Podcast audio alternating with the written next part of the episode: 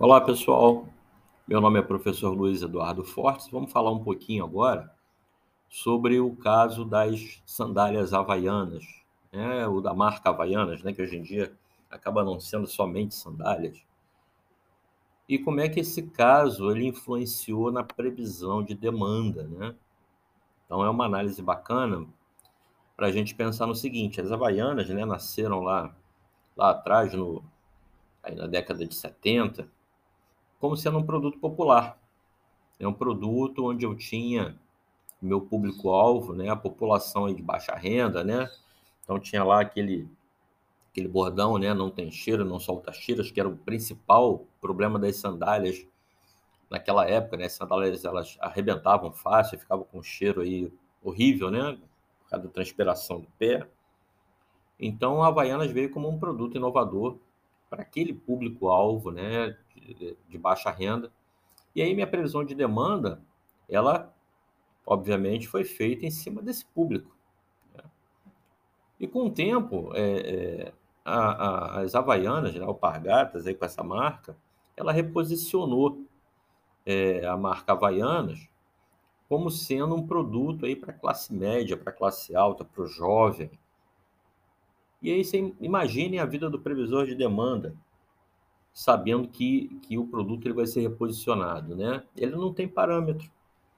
Então, ele não tem os parâmetros é, históricos, né? Ele tem um parâmetro histórico do público-alvo que ele estava acostumado, daquele produto, né? Então, as Havaianas virou um, um produto novo. Então, foi uma dificuldade muito grande se prever essa demanda, porque eu não tinha informações. Aí a gente lança a mão das das técnicas qualitativas, né? enfim, é, é, e não só das técnicas quantitativas, das técnicas matemáticas. Então, esse público-alvo das Havaianas ele foi mudando ao longo do tempo, né? E foi, foi mudando, mudou novamente, virou, virou uma, uma aí um produto para classe alta, um produto diferenciado, onde modelos usavam. Tinha agora garotos propagandas que não eram lá o Chico Anísio fazendo o papel de um de uma pessoa lá da, da, da, classe da classe mais baixa da sociedade, mas tinha lá a Sandy usando, tinha aí a Gisele Bündchen usando, e virou uma multinacional, né? o que novamente deu uma guinada aí com a previsão de demanda. Então, com isso, né, com todos esses movimentos estratégicos da empresa, a gente sabe que são importantes, né? Reposicionar uma empresa muitas das vezes é sobreviver, é ter um produto com a margem de lucro maior, o previsor de demanda ele precisa ser muito flexível, ter muito jogo de cintura, né, para poder prever essas demandas todas, porque é, é, não só das vendas, né, eu, eu, prevejo a demanda, mas prevejo demanda de insumo, prevejo a demanda é, é, de elementos da logística, né, que agora mudou, agora tem um sortimento maior de produtos, né, então tem insumos diferentes. Então tudo isso vai ficando mais complexo.